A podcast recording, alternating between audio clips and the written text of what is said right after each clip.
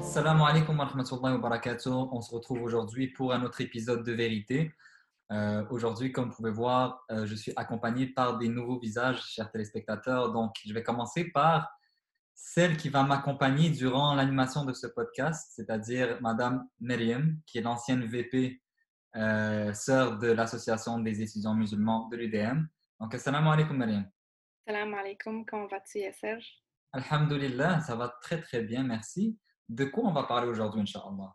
Donc aujourd'hui, pour le troisième podcast de l'association, on va vous parler euh, d'un sujet, donc le racisme anti-noir et la discrimination dans la société québécoise, ainsi qu'au sein de la communauté musulmane. Et les raisons pour lesquelles euh, on a décidé d'aborder ce sujet, c'est qu'il euh, n'y a pas beaucoup de discussions autour, mais malheureusement, c'est un sujet qui est encore très présent et qui doit être abordé pour tenter de l'éliminer au sein de notre communauté, Inch'Allah. Inch'Allah, c'est ça le, but, Inch'Allah, qu'on va viser. Donc, euh, avant de rentrer dans le vif du sujet, nous avons deux beaux invités. Je vais commencer par les femmes. Donc, euh, Sarah, toi, tu es étudiante en maîtrise en études islamiques avec une concentration d'études sur le genre et les femmes. Tu fais partie de NCCM, qui est le Conseil national des musulmans canadiens. Et souvent, sur tes réseaux sociaux, tu profites de ta plateforme pour partager tes expériences en tant que femme noire musulmane euh, notamment sur ta page Instagram, Inch'Allah, qu'on va partager si ça ne dérange pas. Pas de problème. Pas de problème. Et à côté de Sarah, nous avons euh, le frère Karim, le frère Karim qui est le VP d'Awa de l'AEM UCAM, l'association des étudiants musulmans, des, euh, des étudiants de l'UCAM.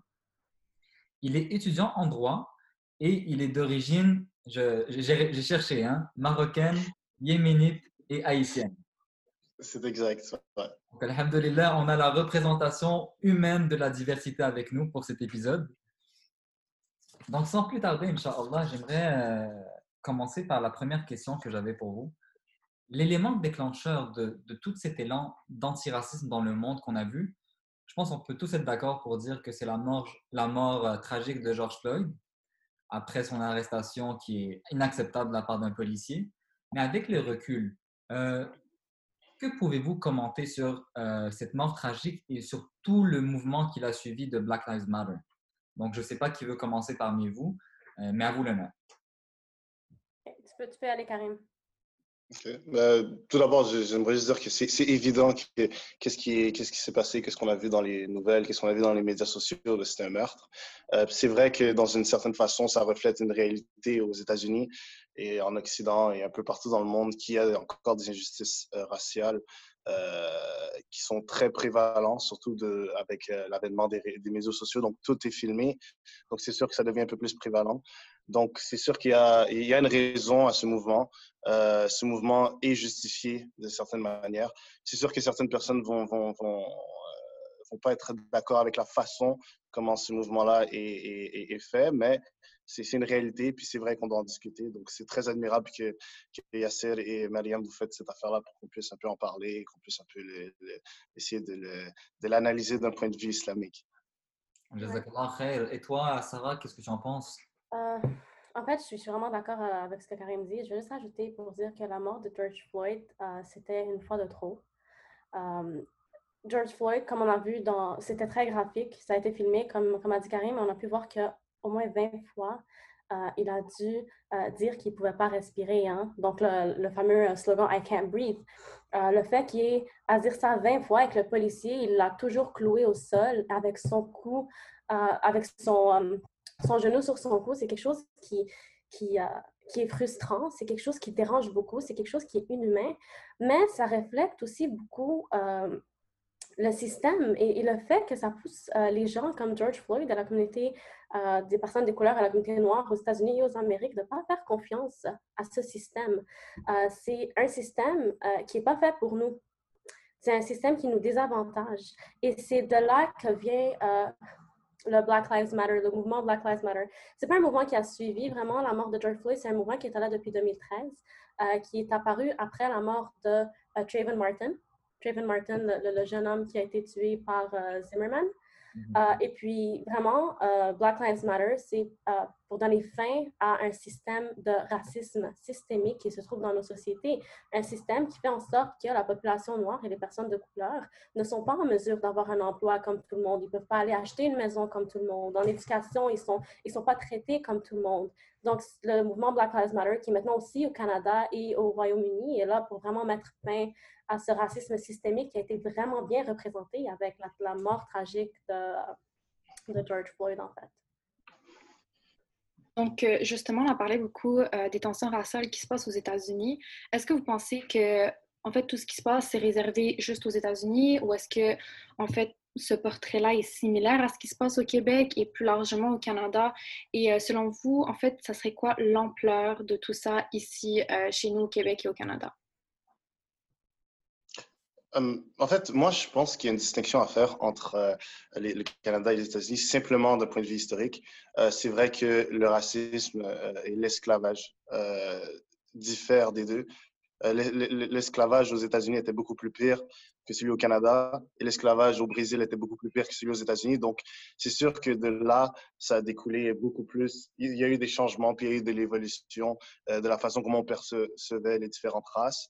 Donc, c'est sûr qu'il y, a une origine différente d'eux, mais moi, je pense plus qu'ici, c'est de la xénophobie plutôt que du racisme, racisme, parce que c'est vrai que l'histoire et, la façon comment la société, le, le social make-up des deux pays, c'est très, très différent. On, a une, on parle de, je pense, 20 de, de la population américaine qui est noire, alors qu'ici, c'est vraiment une minorité d'une minorité. Donc, je pense pas que c'est très comparable. Et je pense pas non plus que la façon euh, comment euh, différents événements se sont déroulés, on peut, on peut pas, c'est incomparable.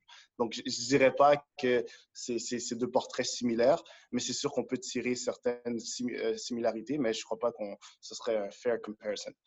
Oui, absolument. Tu as tout à fait raison. Je suis, euh, suis d'accord avec toi. Euh, le, degré euh, de, racisme aux États-Unis envers les Noirs est beaucoup, beaucoup plus grand.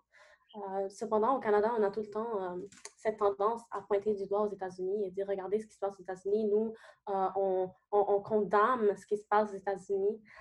Et ça, c'est une culture au Canada qui a existé depuis vraiment, vraiment longtemps. Ça remonte en, 1956, le, canal Suez. Je ne sais pas si vous êtes, vous êtes familier avec la crise du canal Suez au Canada. Pour la première fois, ils sont venus comme soldats de la paix, peacemakers. Et puis, depuis ce temps-là, le Canada a comme développé cette identité de peacemakers, malgré le fait que le fait qu'il y a eu un vraiment gros déclin depuis 1956 par rapport euh, au Canada's involvement euh, dans, le reste du monde. Donc, c'est ça. Canada n'a pas tout le temps été peacemaker. Donc, mais on a comme adopté cette identité-là, euh, qu'on est, les gardiens de la paix. Donc, ça nous permet un peu de passer inaperçu quand des choses se passent au Canada parce que, voilà, le Canada, c'est la paix et tout ça. Mais au Canada, il y, a beaucoup de, de, violences policières envers les Noirs. Il y, a beaucoup de Noirs qui ont été, tués euh, par des policiers. Euh, je pense à Bonnie Jean-Pierre, et ça, c'est à Montréal-Nord, euh, en 2016, je pense, qui est décédé après avoir été. il s'est fait chaud dans la tête. et puis, il y a aussi Abdelrahman Abdi à Ottawa, somalien canadien aussi, qui, s'est fait tuer après des blessures et des coups de poing.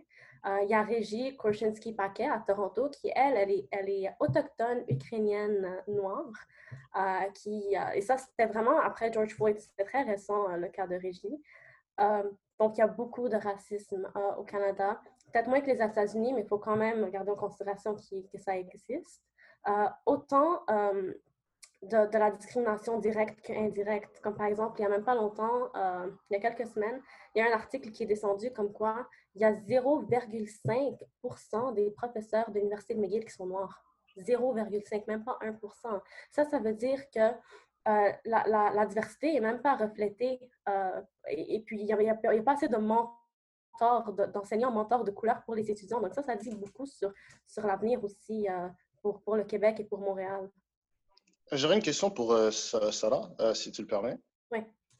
Est-ce que tu penses que selon toi, euh, justement les cas que tu as mentionnés, euh, les, les, gens qui sont morts à Toronto ou, à Montréal-Nord, est-ce que tu penses que ça, c'est euh, dans le fond, est-ce que tu, partages, euh, est-ce que tu es d'accord avec euh, le narratif du policier raciste ou tu penses que c'est plus du racisme systémique ou c'est le racisme, on va dire, personnel des policiers qui a causé ça ou tu penses qu'il y a plus d'autres facteurs socio-économiques qui jouent dans le rôle ou est-ce que tu mets ça vraiment dans la même catégorie du euh, le policier raciste, le peuple blanc qui opprime, qui opprime le, peuple noir? Je, je veux savoir quoi ta vision par rapport à ça. moi, je le vois comme du racisme systémique. Honnêtement. puis c'est vraiment intéressant que tu as posé la question. il y a deux semaines, je ne sais pas si vous savez, mais les, la SPVM, donc euh, à Montréal, ils ont décidé de, revoir le règlement en fin, euh, de compte par rapport au racisme systémique. Ils, ont, ils, ont, ils vont implémenter euh, des trainings aux policiers.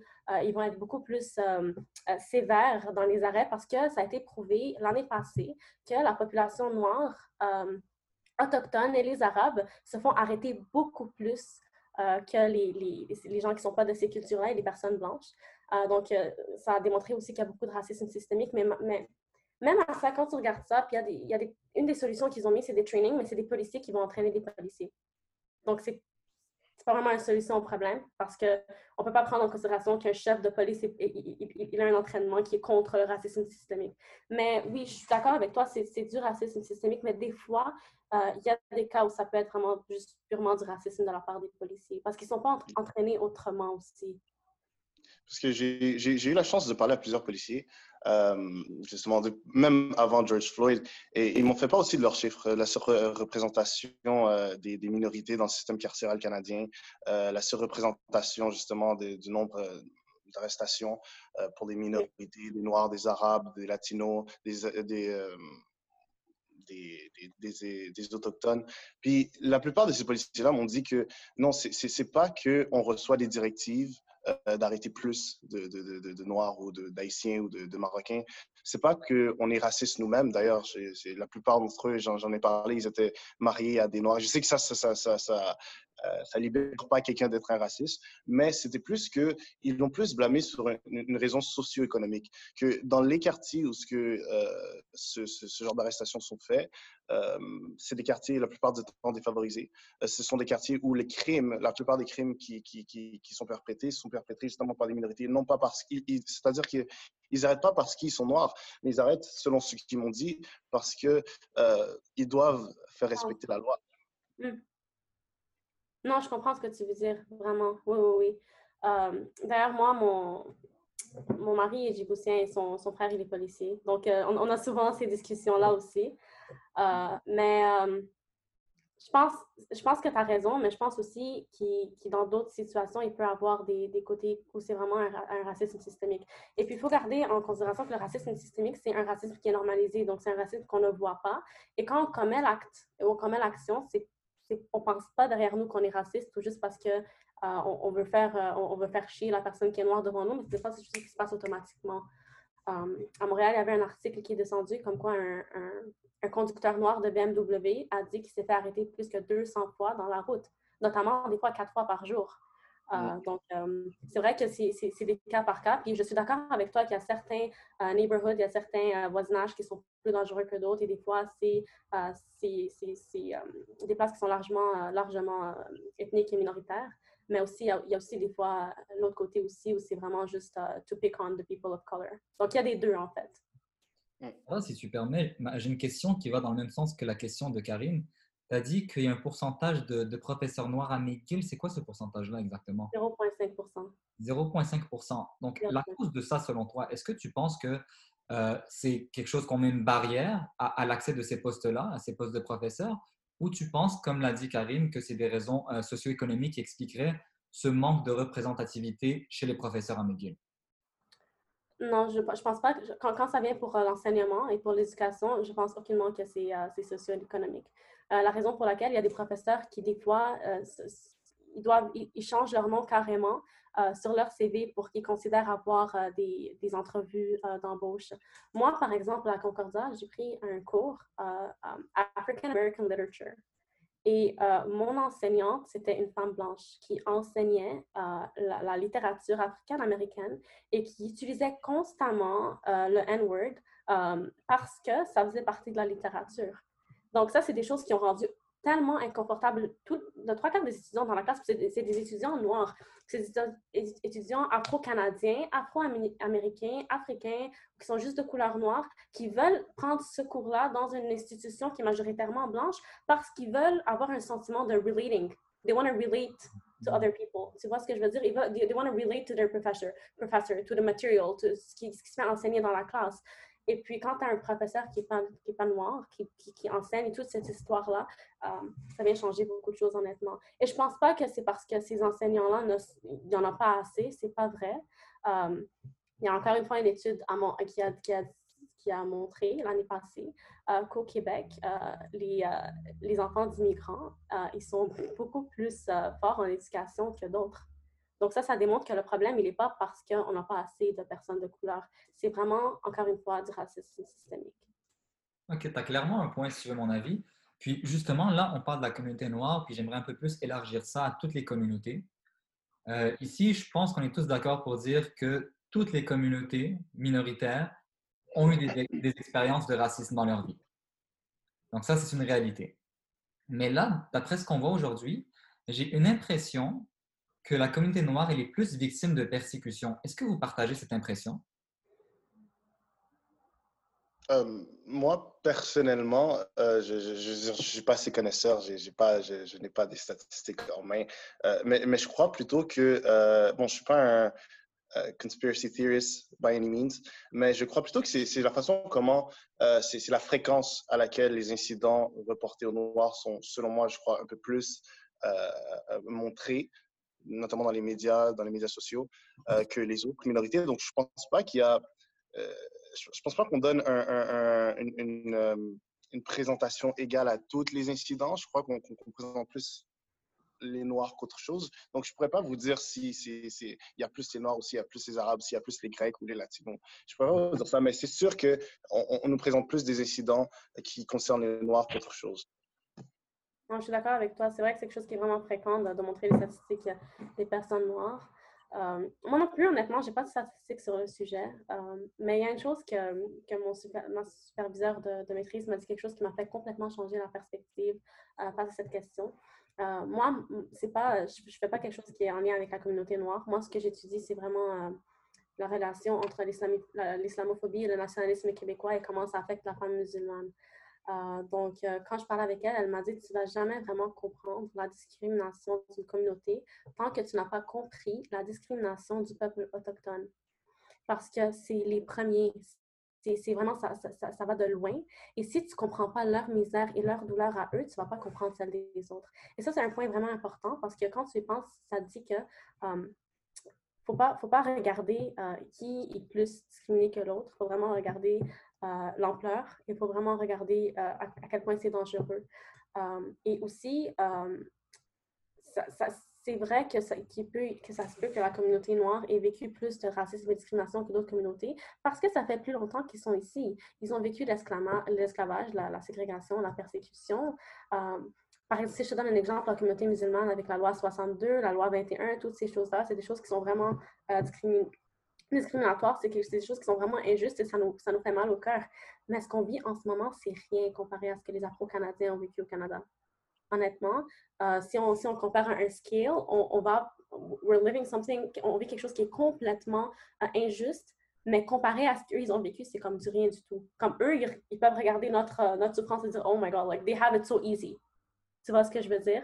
Donc, c'est vraiment, peut-être pas de comparer, mais mais juste euh, penser, avoir une vision de qu'est-ce qu'on peut faire moving forward.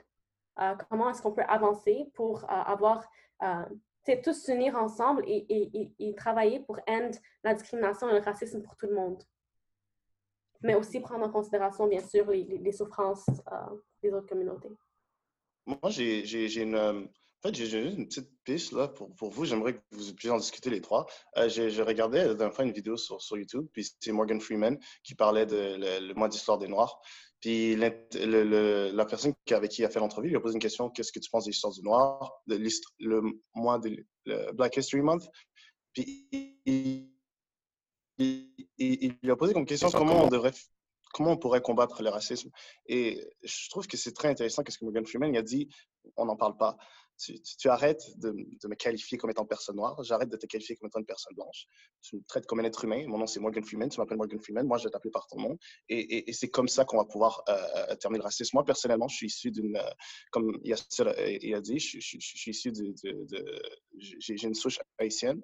Et dans, ma culture, il y a encore ce genre de qualification, dépendant de ton, ta couleur de peau, de ce genre du degré auquel tu es noir il y a encore des mots qui sont utilisés qui datent de, de, de, l'époque où ce qui avait l'esclavage en Haïti. Et les gens en parlent beaucoup, que ce soit au Brésil, que ce soit partout. Il y a vraiment cette euh, séparation entre, OK, ouais, plus que tu noir, plus que tu un peu plus bas dans la société. Donc, selon moi, ça, c'est quelque chose que, depuis que j'ai vu cette vidéo-là, je, je, je, partage beaucoup. C'est que je trouve aussi qu'on parle trop de comme, euh, il est noir, il est noir, il est noir. Et ça rentre dans notre tête et ça fait en sorte qu'on devient... Euh, qu'on supporte cette, cette, fausse réalité, qu'on est tous des êtres humains, qu'en fait, il n'y a pas de pertinence à qualifier quelqu'un de noir, quelqu'un de blanc, puisque plus qu'on en parle, plus qu'on fait en sorte que ça devienne une réalité. Qu'est-ce que vous pensez de ça? Moi, j'avais lu quelque chose par rapport à ça, puis les commentaires qui ont été ressortis, c'était si on essaie de voir comme tout le monde de la même couleur, etc., c'est comme si comme on ignorait, tout, on mettait de côté toute la richesse, la diversité des gens, puis on faisait pas comme face au problème, mais comme on essayait comme un peu de le cacher. Fait que je sais pas ce que vous en pensez. Islamiquement, je dirais que euh, l'approche de, Morgan Freeman et de Karim, elle semble appropriée parce que oui, c'est vrai qu'il ne faut pas voir les gens à travers des lentilles de lui, il est noir, lui, il est arabe, lui, il est blanc, etc. Ça, sur un plan personnel. Mais sur un plan sociétal, je pense qu'on n'est pas loin de l'utopie. Je ne pense pas que c'est quelque chose d'applicable. Donc, sur une base personnelle, c'est sûr que si nous, on veut travailler un travail sur soi, comme Allah dit dans le Coran, Allah vous, le, le plus élevé auprès d'Allah, le plus noble, c'est celui qui a plus de piété. Il parle, il n'y a aucune, il y a aucune mention de race et de différence entre races. Donc oui, dans une perspective de développement de soi, de travail sur soi et de combattre nos défauts, clairement que là, ça a sa place. Mais sur un problème social où il y a des communautés qui sont clairement persécutées, je pense que c'est très difficile de l'appliquer. Oui. C'est vrai, ce serait dans un monde idéal, mais euh, non, je pense que je suis vraiment d'accord avec ce que tu disais. Que... Euh, excuse-moi, j'ai perdu ton nom. Yasser, désolée. c'est correct, c'est correct. Non, je suis vraiment d'accord avec ce que tu dis. Euh, c'est, ce serait plus dans un monde idéal, mais si tout le monde pouvait penser ou fonctionner de cette façon-là, où ils pourraient vraiment l'appliquer, euh, ce, serait vraiment, euh, ce serait vraiment intéressant et ça nous, ça nous, ça nous permettrait d'arriver à notre but euh, plus rapidement. Et quand je dis ça, je vise, je sais qu'on va en parler beaucoup plus tard, mais je vise extrêmement la, la, communauté musulmane. Si seulement la communauté musulmane pourrait vraiment agir de la façon dont elle parle quand ça vient de la discrimination, c'est sûr que ça réglerait beaucoup de choses. Mm-hmm. Puis euh, justement, on voit qu'il y a un rapport vraiment tendu aux États-Unis, euh, au Canada avec la communauté noire, puis dans l'Occident en général. Donc, est-ce que vous pensez que ce problème, se, il se résume uniquement à l'Occident ou c'est quelque chose qui est un peu plus, un peu partout dans le monde? C'est tellement partout dans le monde et puis on n'a même pas besoin de statistiques pour ça. C'est juste de regarder autour de nous. Est-ce que vous vous rappelez, euh, je pense que c'était l'année passée, il y avait une publicité qui était trending. C'est une publicité chinoise. C'était la madame qui, euh, elle a comme son, son, conjoint ou de quoi qui vient, puis c'est un noir. Euh, et puis, elle, il, voulait, dans le il voulait faire une publicité d'un genre de nettoyant de, la, de genre savon pour laver les vêtements puis il est noir, puis elle le jette dans la laveuse, elle met le nettoyant, et puis après, il ressort blanc. Non. ouais. Et puis c'est extrêmement raciste. Puis c'est comme, ils se sont servis de ça pour vendre un produit. Et pour eux, c'est quelque chose qui est tout à fait normal. Donc ça nous, ça nous dit un peu ce qui se passe. Ça, c'est ça, c'est en Asie. Dans les pays arabes, justement en Libye, est-ce que vous vous rappelez en Libye l'esclavage des Noirs? Justement, pour cette question de l'esclavage des Noirs en Libye, est-ce que c'est pas parce que c'est des gens sans papier qui n'ont pas de droit dans ce territoire-là ou c'est juste parce qu'ils sont noirs? Est-ce que la source du problème, je reformule un peu, excuse-moi. Non, j'ai compris la question. T'as compris? OK. Oui, j'ai compris la question. Um, je vais te dire quelque chose. Moi, je suis, euh, je suis d'origine égyptienne. Donc, je suis noire arabe. En fait, mes origines, ben, je suis nubienne. Donc, les, euh, c'est comme les gens autochtones d'Égypte, là, au sud. Euh, mais ça reste que je suis égyptienne. Et puis, je vois euh, dans le monde arabe, je vois cette discrimination envers les personnes de couleur. Euh, et puis, euh, je pense fortement que le fait qu'ils étaient noirs pourrait avoir quelque chose à voir parce que les, pays arabes, malheureusement, je ne les connais pas toutes par rapport, je n'ai pas de statistiques pour tous les pays arabes, mais je sais qu'il y a extrêmement beaucoup de racisme basé sur la couleur. Et ça, c'est dû au colonialisme. Hein. c'est vraiment dû au fait que pour longtemps, on a cru qu'être blanc, c'est être plus beau, c'est être meilleur, c'est être plus euh, successful. Donc, 100% je pense que si les, les, les, personnes qui étaient venues en Libye seraient des personnes blanches, ils ne seraient pas vraiment traitées de cette manière-là non plus. Donc, moi, c'est quelque chose que je pense fortement. Mais pour, pour continuer les exemples, il y a Bollywood aussi. Hein? Tu sais, Bollywood, il n'y a pas des Indiens noirs, c'est des Indiens vraiment presque blancs, super pâles. Et c'est un problème vraiment qu'ils qu'ils ont là-bas. Euh, en Égypte, pour ceux qui regardent les, films, euh, les, les, genres de les concierges et ceux qui, sont responsables des maisons, c'est tout le temps les noirs, et tous les, les zéros et tout, c'est tout le temps des blancs. Donc, c'est quelque chose qui sont, qui sont vraiment indirects, mais partout dans le monde, c'est problématique, en fait. Tu parles de Bollywood, tu parles de l'Égypte, tu parles de, même du Maghreb, je peux parler du Maghreb, et je pense que Mariam, elle aussi. Euh, et tu as mentionné un point moi, je le, souligne ce point-là tellement il est important, c'est le colonialisme. Puis les nations qui ont colonisé euh, ces pays-là, c'est des nations occidentales. Donc, je reviens à la question initiale. Est-ce que ce truc-là, c'est pas quelque chose d'importé de l'Occident?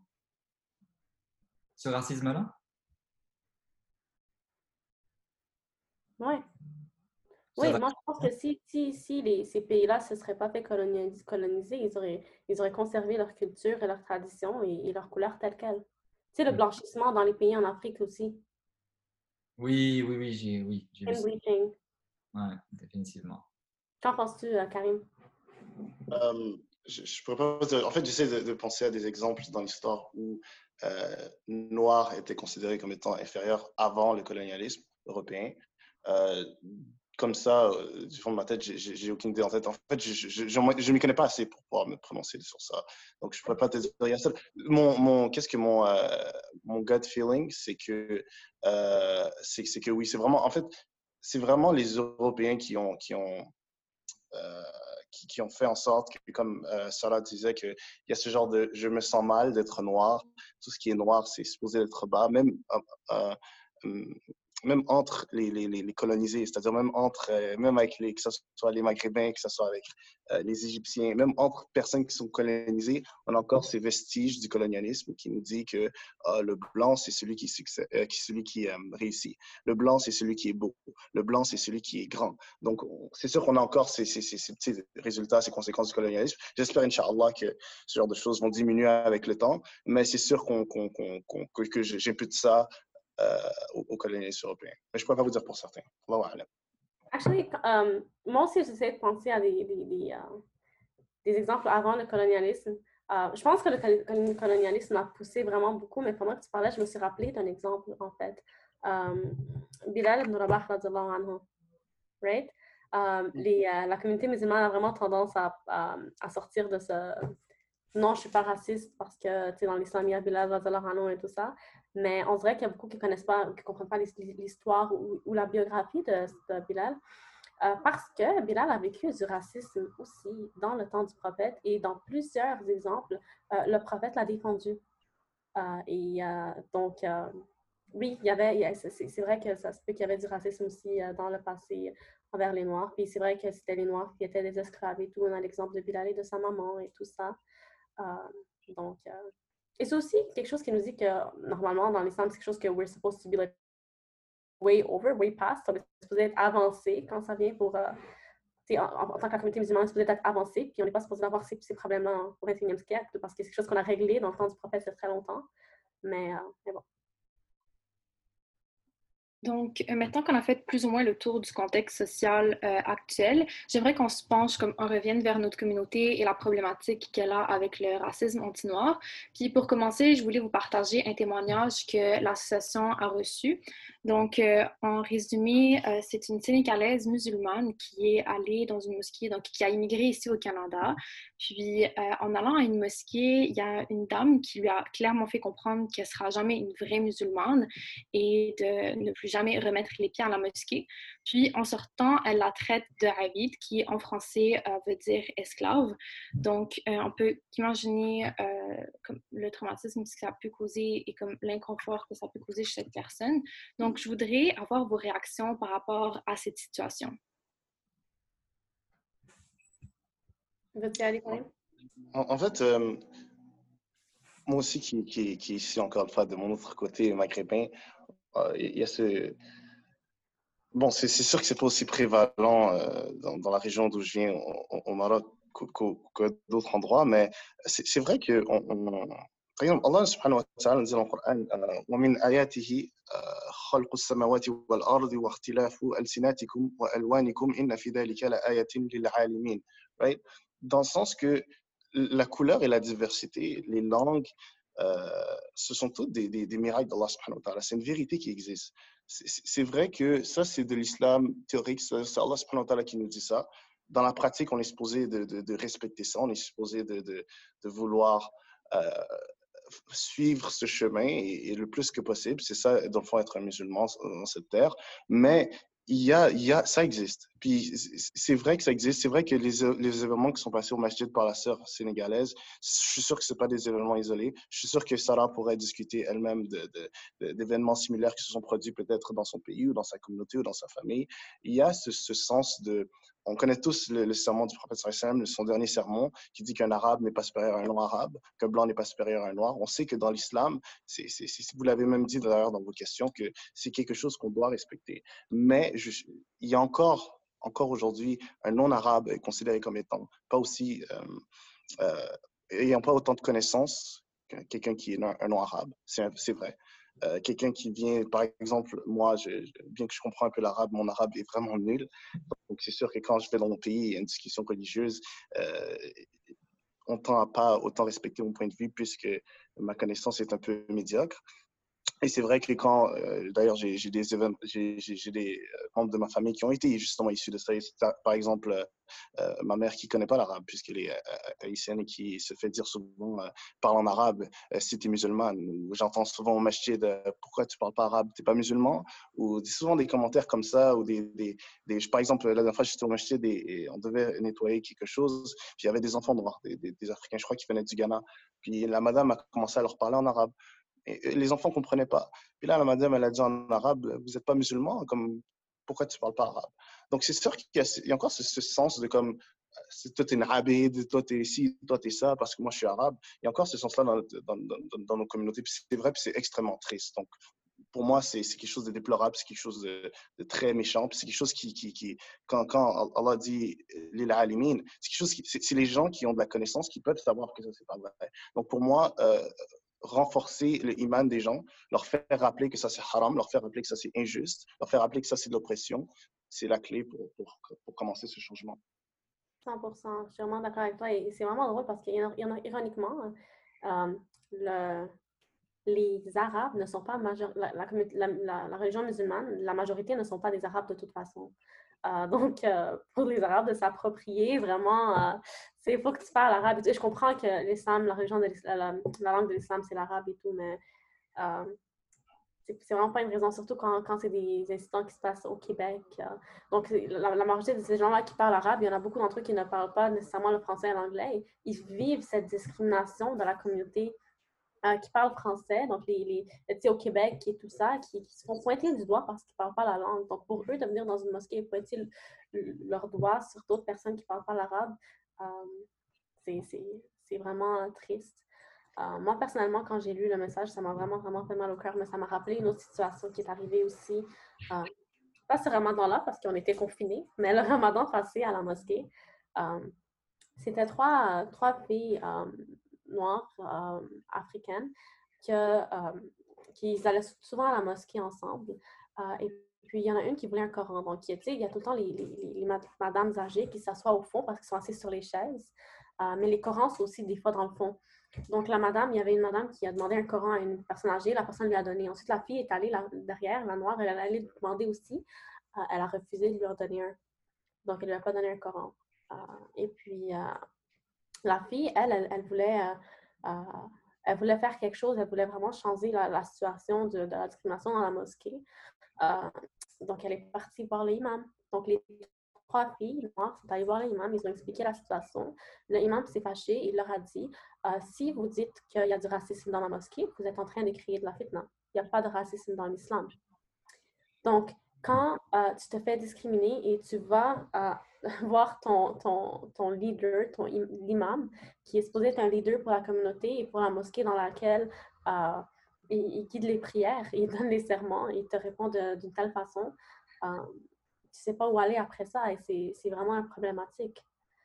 Et malheureusement, ça c'était dans une mosquée, mais je, suis vraiment presque certaine que c'est quelque chose qui se passe dans les autres mosquées aussi. Malheureusement, j'ai bien peur que ça soit le cas. Euh, là, on a parlé de ce témoignage de cette sœur, malheureusement, qui est tout à fait regrettable et condamnable. Mais sur une base personnelle, toi, Sarah, et toi, Karim, euh, c'est quoi vos défis en tant que noirs musulmans vous devez faire face dans la, dans la, dans la société québécoise. Et puis, est-ce que ces défis-là, c'est les mêmes que dans la communauté musulmane? Ça, euh, les Noirs par rapport Noirs musulmans par rapport à la communauté québécoise et Noirs musulmans par rapport à la communauté musulmane, c'est ça la question? Exactement, c'est vraiment, est-ce que c'est similaire, est-ce que c'est différent, est-ce que c'est quoi vos, c'est quoi vos expériences en fait? Euh, Je vais laisser Sarah parler puisqu'elle, on peut savoir qu'elle est musulmane. Moi, très rarement, je suis musulman, donc euh, vas-y Sarah. Donc, moi, quand tu es une femme musulmane voilée, à chaque jour, euh, c'est comme un comme une, une, bataille. À chaque jour, tu sors de chez toi, sachant qu'il y a des gens qui vont te regarder, euh, sachant qu'il y a des gens qui ne vont pas nécessairement être d'accord avec la façon que tu es. Et c'est pas juste euh, parce que tu es musulmane, parce qu'il y a beaucoup de choses qui viennent intersecter ensemble.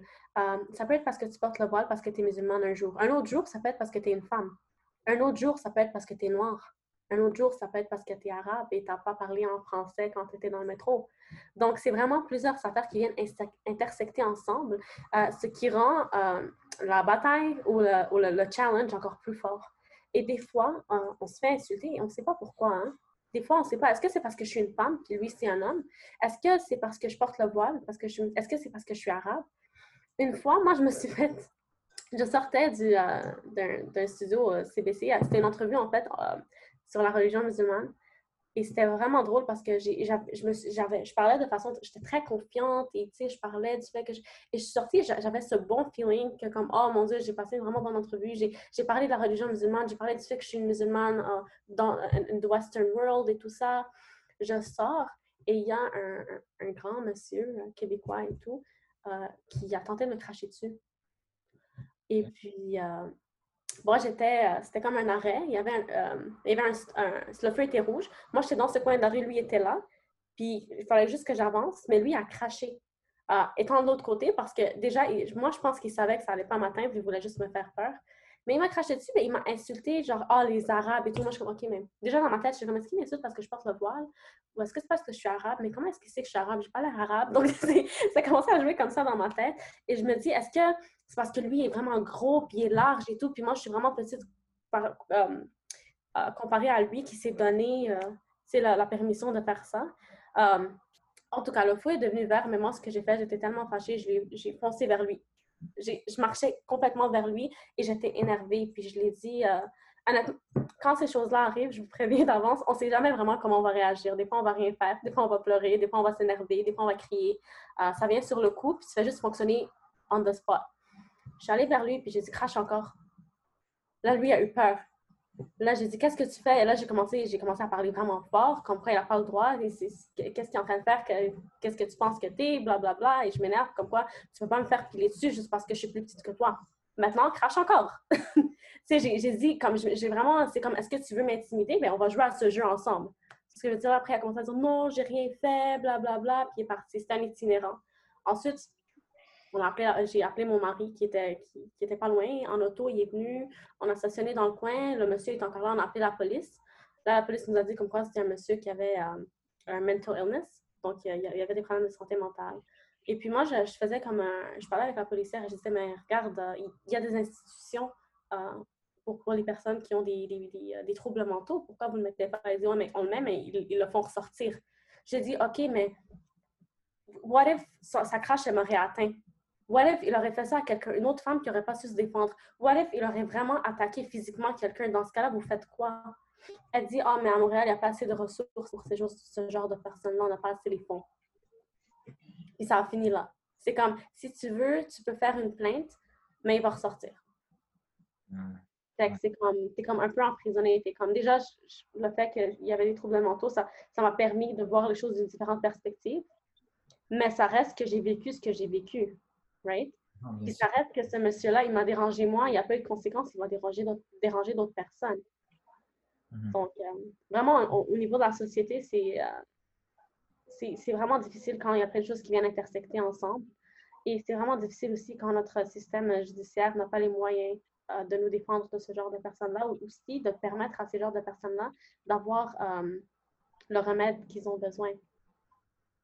Donc, euh, ça, c'est une expérience. Ah, très, très pertinente parce que, juste pour commenter rapidement sur ça, puis je laisse la parole à Karim, c'est que moi, je ne suis pas dans ta situation, Sarah. Comme tu peux le voir, je suis loin d'être noir, je suis loin d'être voilé. Puis juste le fait d'entendre ce genre d'anecdote-là, ça, vient me réveiller soudainement. Soudainement parce que j'ai l'impression que c'est une réalité, mais en fait, elle n'existe pas. Puis je te remercie énormément de partager ce genre d'expérience avec nous. Donc oui, je te laisse quand même. en fait, c'est la même chose que pour moi. Je veux dire, je suis pas. Euh, personne ne sait que je suis musulman. Mais dans la communauté musulmane, toi, par exemple, dans la communauté musulmane particulièrement, comment tu te sens? C'est quoi ton expérience? Euh,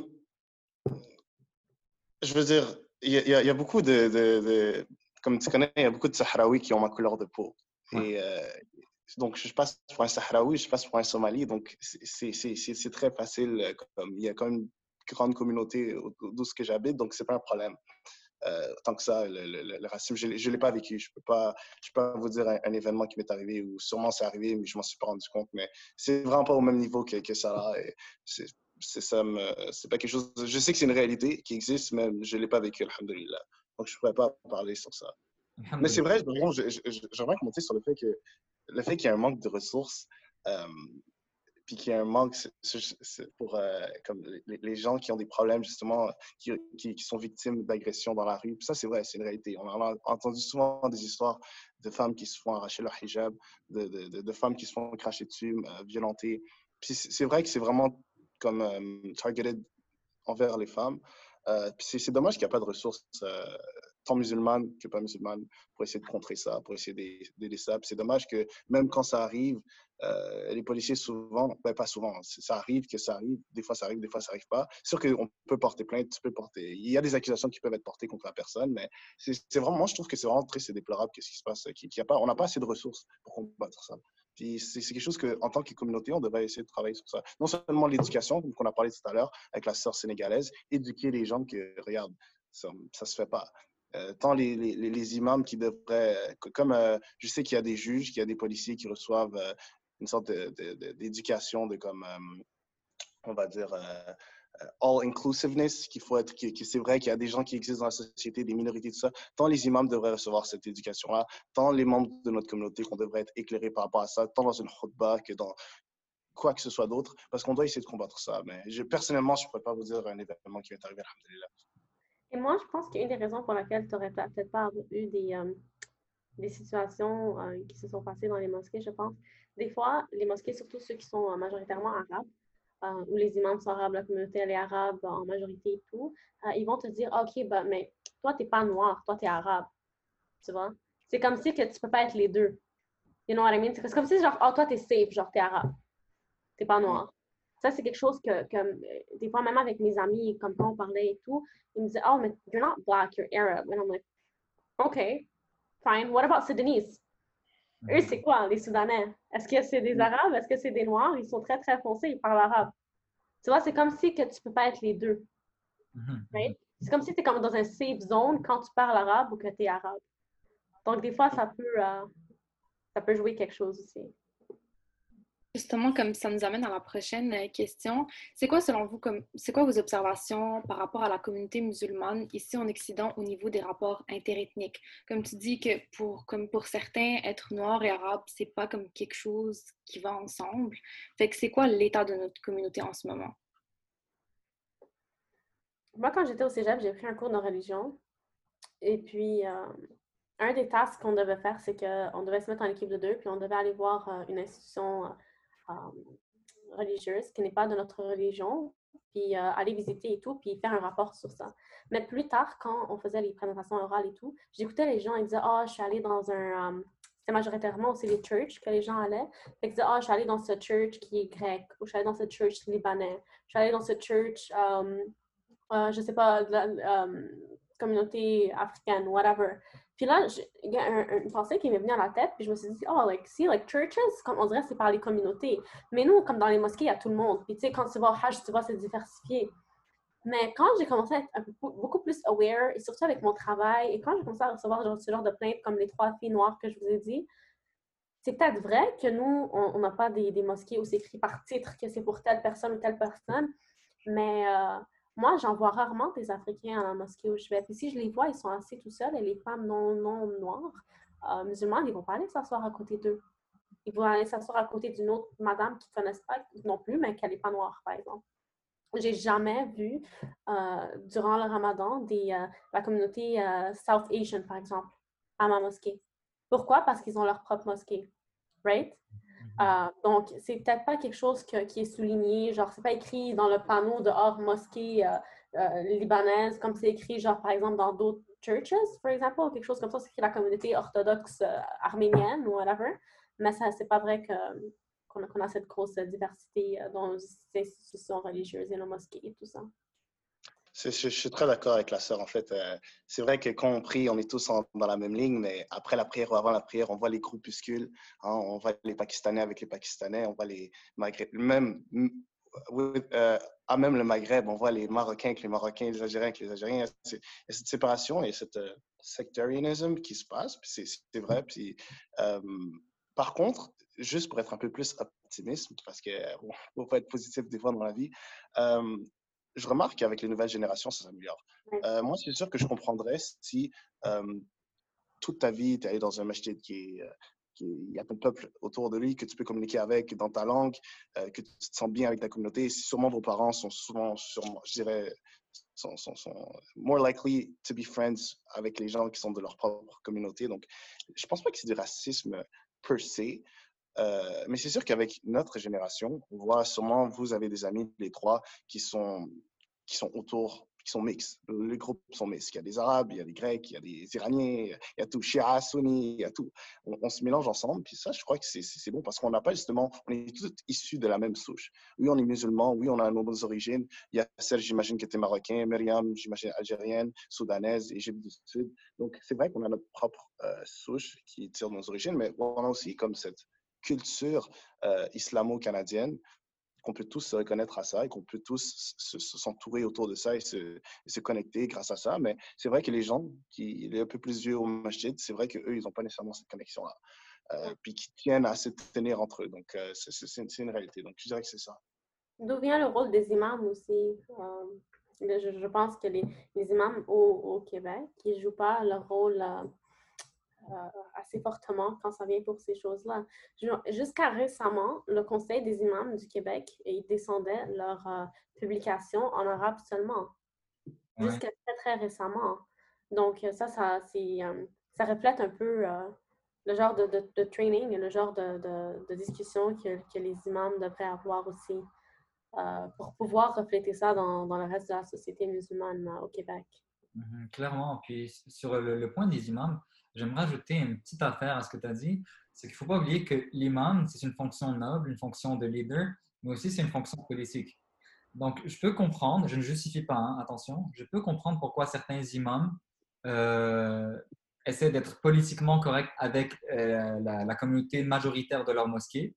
Mais c'est vrai que clairement, l'islam n'est pas d'accord avec ça. L'islam demande d'aller plus loin et justement d'aller vers un universalisme parce que si on se, on, veut prêcher à des gens, on prêche ce que les gens veulent entendre tout simplement.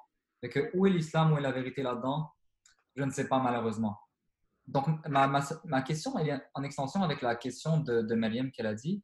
Euh, le racisme est bien sûr injustifiable du point de vue religieux islamique. Puis toi, Karim, tu as dit que maintenant, avec les nouvelles générations, on permet, ça nous permet de plus se mélanger et d'atteindre euh, cet universalisme islamique. Est-ce que tu serais d'accord avec, avec ça, Sarah?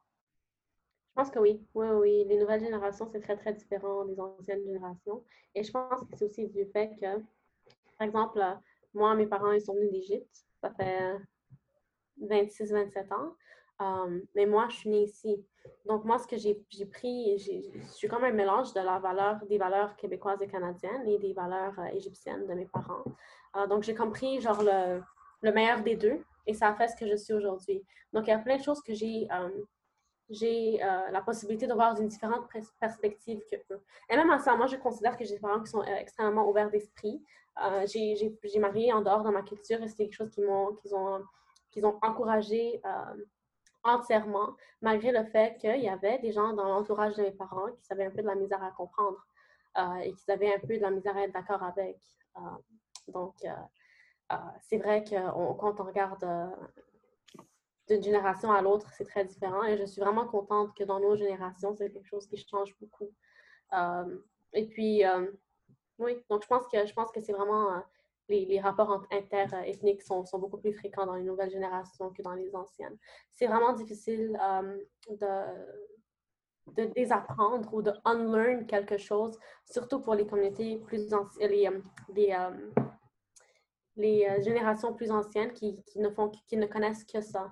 leur communauté ou leurs habitudes ou leur regard sur les autres communautés qui est vraiment triste aussi, mais c'est très difficile de unlearn something. Donc, si, je peux me permettre de, de, de quote euh, deux rappeurs, euh, il y en a un, MC Solar, je ne sais pas si vous le connaissez, il a dit Les sous-ensembles dans les grands ensembles s'assemblent. Euh, donc, nous, on est un sous-ensemble.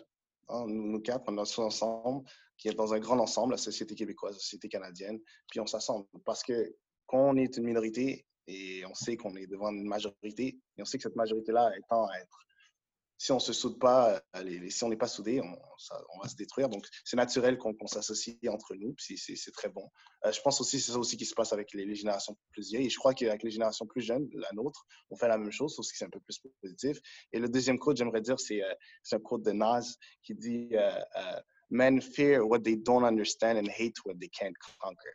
Donc, si on n'a pas cette connaissance, on, a peur de ce euh, là, je fais, référence aux, générations un peu plus vieilles, même aux Québécois qui tendent à être racistes. Moi, la dernière fois, j'ai, euh, ça m'a très ému. Euh, c'est une madame québécoise.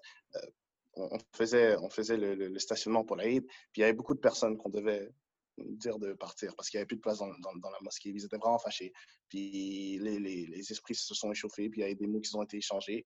Puis c'est vraiment une, sorte d'attitude négative qui a été, que, que, j'ai vue, puis que je vois les, les Québécois qui entendent ça, ils sont comme c'est qui ces immigrés-là, tu vois? On, on, représente vraiment pas bien notre, notre, euh, notre, notre, religion. Puis là, je vois, il y a une madame québécoise qui dit, genre, Eid Mubarak. Elle est, vraiment contente. Elle dit, il peut venir prier chez nous. Puis quand j'ai vu ça, je suis comme, Masha'Allah. Donc, quand on a connaissance des choses, we don't fear it. Donc, je pense que c'est vraiment ça qu'on devrait dire à nos parents. Ben, nos parents. C'est sûr que nos parents sont, sont corrects, mais aux gens de la mosquée, aux, imams, aux vieux, justement, qui ont empêché les, trois sœurs euh, d'accéder au, Coran, leur faire comprendre que c'est pas quelque chose qu'ils ont besoin d'avoir peur de. C'est pas quelque chose qui devrait venir, oh, les envahisseurs africains qui viennent dans mon mosquée, tu vas pas toucher mon Coran.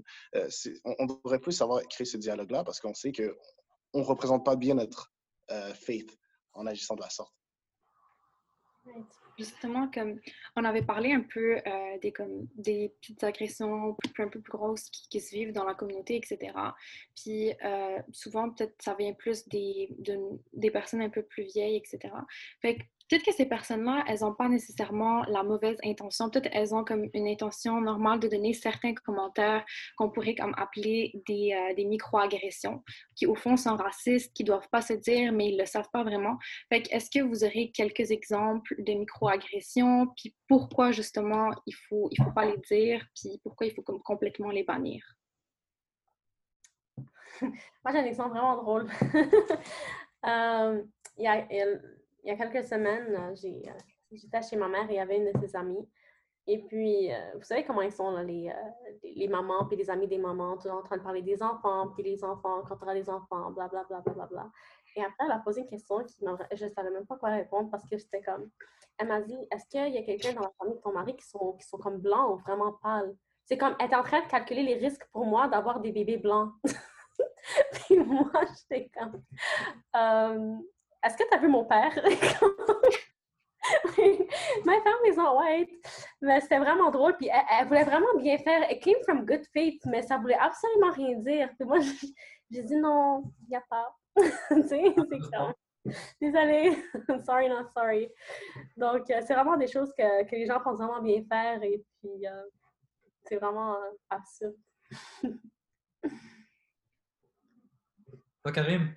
Moi, en fait, moi, je suis curieux de savoir euh, votre opinion, Yasser et Myriam. Je, je, suis curieux de savoir s'il y a des questions similaires sur le cerveau. Je suis juste curieux. Je vous laisse la parole. Question? Ouais. Ah, vas-y, Myriam, c'est une idée.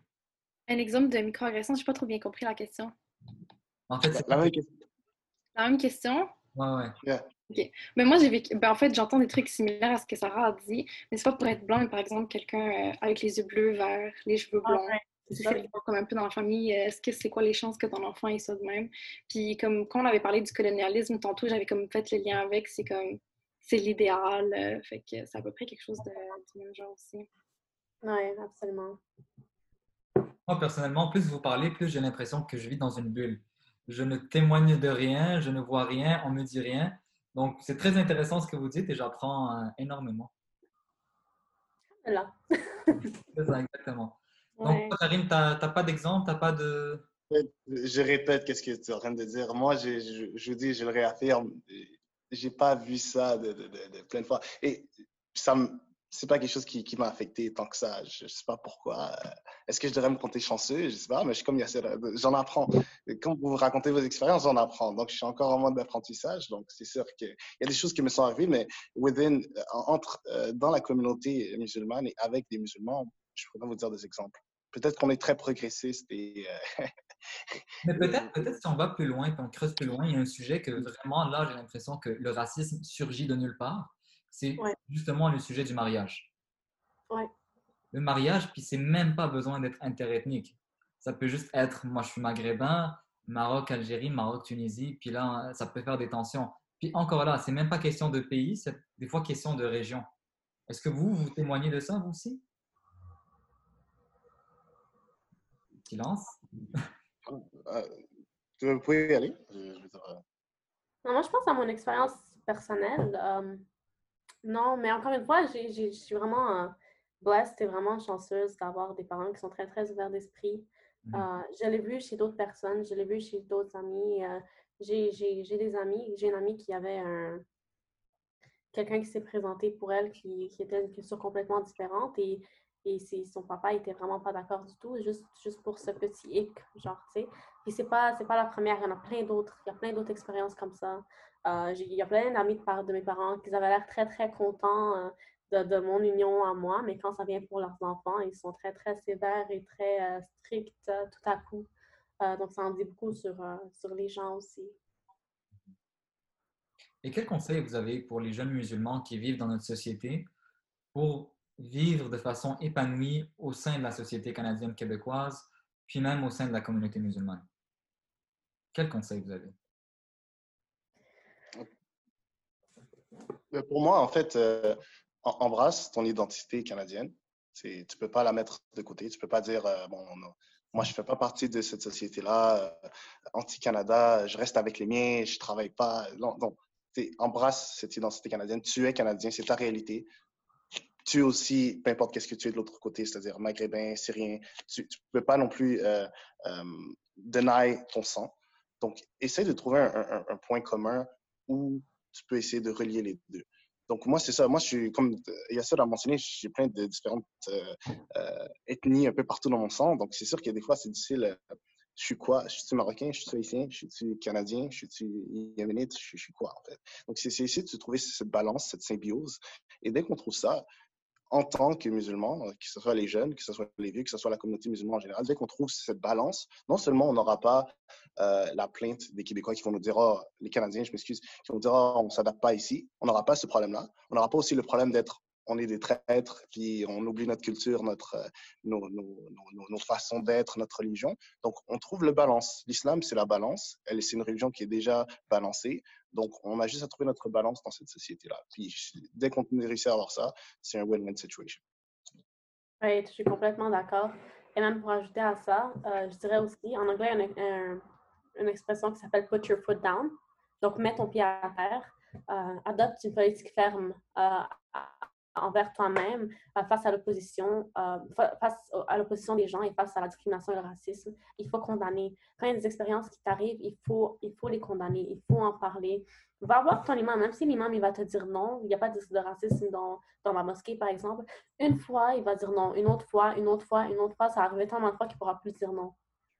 Et puis, juste ne pas se taire. Il faut juste vraiment pas se taire. Une des raisons pour laquelle on est encore vraiment, vraiment loin, c'est qu'on ne parle pas et qu'on se tait et qu'on accepte la situation telle qu'elle. À la fin, on finit par nous faire piler dessus. Euh, que ce soit parce qu'on est musulman, ou parce qu'on est noir, ou parce qu'on est de couleur, ou parce qu'on est différent.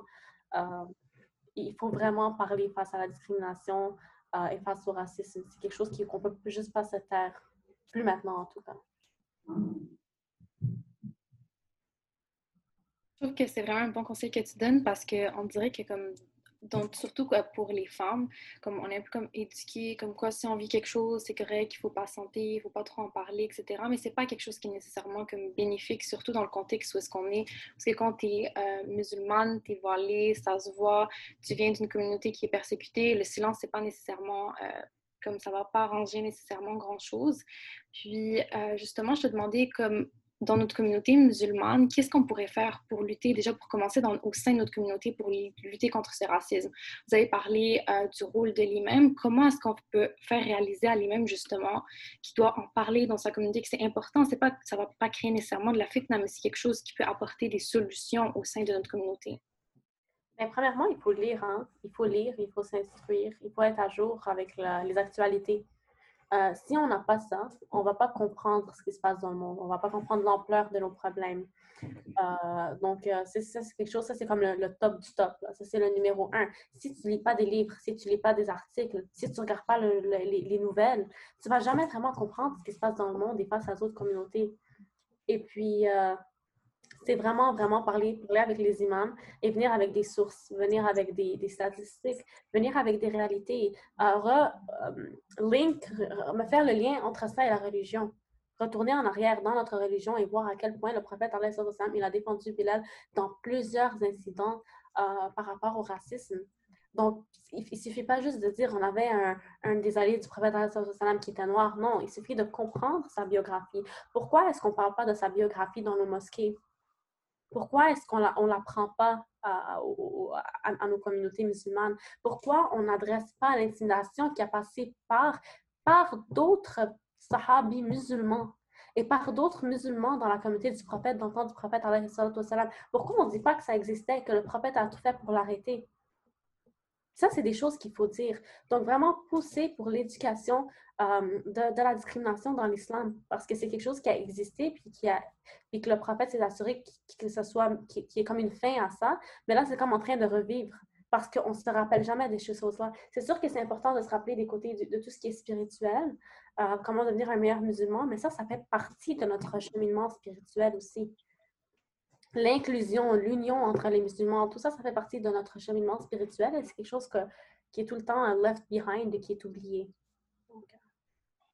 Euh, moi, j'ai juste, euh, juste une petite histoire, en fait, euh, du prophète sallallahu alayhi wa sallam, qu'après le premier hijra, justement en Éthiopie, comme on le sait tous, il y avait des, des, des, des, Éthiopiens, qu'on appelle Banu al-Fida, qui ont passé, dans le fond, le ramadan aux côtés du prophète sallallahu alayhi wa sallam. Donc, quand le Eid est venu, au, au masjid, ils pouvaient tellement pas contenir leur, joie et leur, le fait qu'ils étaient tellement heureux qu'ils ont commencé à justement, dans le masjid, faire des chants, des danses avec leurs tambours, euh, des, danses culturelles qu'ils faisaient. Et le prophète sallam a, a intervenu et a dit, comme il a Bani Arfida, faites qu'est-ce que vous avez à faire. Je paraphrase, mais faites qu'est-ce que vous avez à faire. Dans une première narration. Une deuxième narration dit que euh, le prophète sallam a dit montrer aux Juifs, il faut que les Juifs et les chrétiens savent que dans notre religion, il y a de inclusiveness, il y a de la diversité. C'est pas haram de, faire des choses qui sont culturelles. Donc, que nos imams, que nos euh, prédicateurs, que, nos, que, que les membres de nos communautés comprennent que le prophète sallallahu n'a pas euh, la diversité. Il n'y a, pas euh, interdit ça. Il n'y a pas interdit les différentes pratiques culturelles parce que c'est ça la richesse de l'islam, justement. C'est qu'il n'y a pas de quelqu'un qui est supérieur à un autre. Donc, dès qu'on comprend ça et que, par exemple, l'imam, il va voir que pendant le Jumu'ah, il y a plein de couleurs un peu partout là, dans la salle, euh, qu'il va comprendre que chacun a sa façon de vivre son islam, chacun a sa façon de s'exprimer. Puis dès qu'on embrasse tout ça et qu'on réussit à trouver euh, ce mix parfait, je veux dire, c'est l'islam théorique qui, de, qui, qui, qui, qui, est fait par l'islam pratique. Donc, c'est ça qui est. Donc, juste avant, on touche à la fin. Donc, j'ai juste une dernière question, Inch'Allah, puis euh, euh, ça, sera tout pour ce podcast.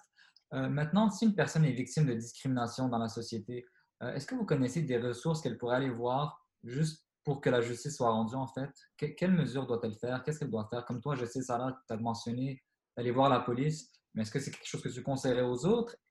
Sinon, qu'est-ce que tu conseillerais d'autres?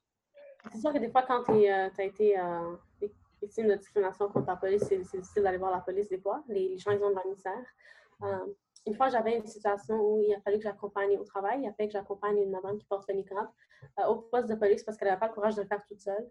Euh, et ce qui est très compréhensible, en fait. Euh. Et puis, elle, ce qui s'est passé avec elle, c'est que elle porte le niqab. Elle, avait ses deux mains, ses deux enfants dans chaque main. Elle les, emmenait à l'école. Une autre des parents, ce qu'elle a fait, c'est qu'elle a pris en photo, elle l'a mis sur Facebook et ça comme tous les autres parents ont commencé à comment ils ont comme gang up on her donc, on euh, au poste de police et puis euh, on a expliqué la situation au policier. Euh, et elle, elle a commencé à pleurer parce qu'elle elle se sentait vraiment faible, elle se sentait opprimée de ces, par ces femmes-là qui l'ont maltraitée, en fait, pour aucune raison. Elle avait ses enfants dans les mains qui les amenaient à l'école, right? Et puis, le policier a dit, ah, oh, ben, c'est pas un crime, là, mais tiens, tu peux, tu peux remplir le rapport. Mm-hmm moi, j'ai dit, OK, j'ai dit, regardez, j'ai dit, euh, euh, ils ont pris des photos euh, sans leur consentement. ils l'ont posté sur un site, site Internet public et ils l'ont intimidé. C'est de la cyber-intimidation. il y a des photos de mineurs sans consentement. Donc, si tout ça, ce n'est pas des crimes pour vous, c'est quoi? Puis là, il a compris que on n'est pas stupide, right? on connaît nos droits. Et c'est là que c'est comme, il a repris ses mots. Il a dit non, non, c'est pas ça que je voulais dire. Je voulais dire ci et ça, blablabla. Bla, bla. Mais et ce qui revient aussi à mon premier point de, euh, de s'instruire, connaissez vos droits, right? Euh, pour les gens qui n'ont pas les moyens, des fois, quand ils sont victimes, d'avoir des avocats, il y a des cliniques, euh, il y a des cliniques légales legal clinic, donc des cliniques d'information légale, où euh, ils peuvent avoir de l'information légale, ils peuvent être aussi référés.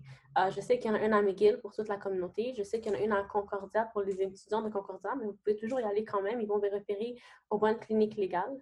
Euh, il y a toujours la Commission des droits de la personne, il y a toujours l'organisme CRAR, l'organisme CRAR qui est tout le temps là pour pour les minorités et les personnes qui sont victimes de n'importe quel type d'intimidation et qui les aide à, remettre des rapports à la Commission des droits de la personne. Euh, donc, il y a tout le temps des moyens. Quand c'est contre l'islamophobie, il y a toujours le Conseil national des musulmans canadiens avec qui euh, je travaille en ce moment. Euh, donc, il y, a, tout le temps ces ressources-là. si jamais vous avez des, étudiants qui, vous demandent souvent les ressources et tout, je peux toujours faire un petit brainstorming d'autres ressources et je peux toujours vous les, vous les envoyer si vous en avez besoin.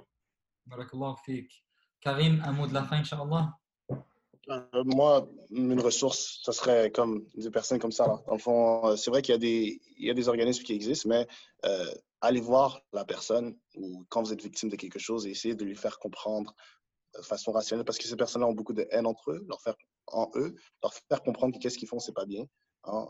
C'est beaucoup plus, c'est beaucoup plus utile et ça, ça marche beaucoup plus qu'une qu'une méthode euh, euh, judiciaire ou, autre, ou écrire un message sur Twitter. Euh, je m'excuse pour les commentaires que j'ai faits. C'est vraiment un, un, un, un, contre un, discuter et essayer de faire comprendre à la personne qu'est-ce qu'elle a fait. c'est pas la meilleure des choses. Mais barakallahu fik, Siasir, Myriam et Sarah, merci beaucoup pour l'invitation. Merci à vous d'avoir été présents. Je suis sûr que les auditeurs vont apprécier.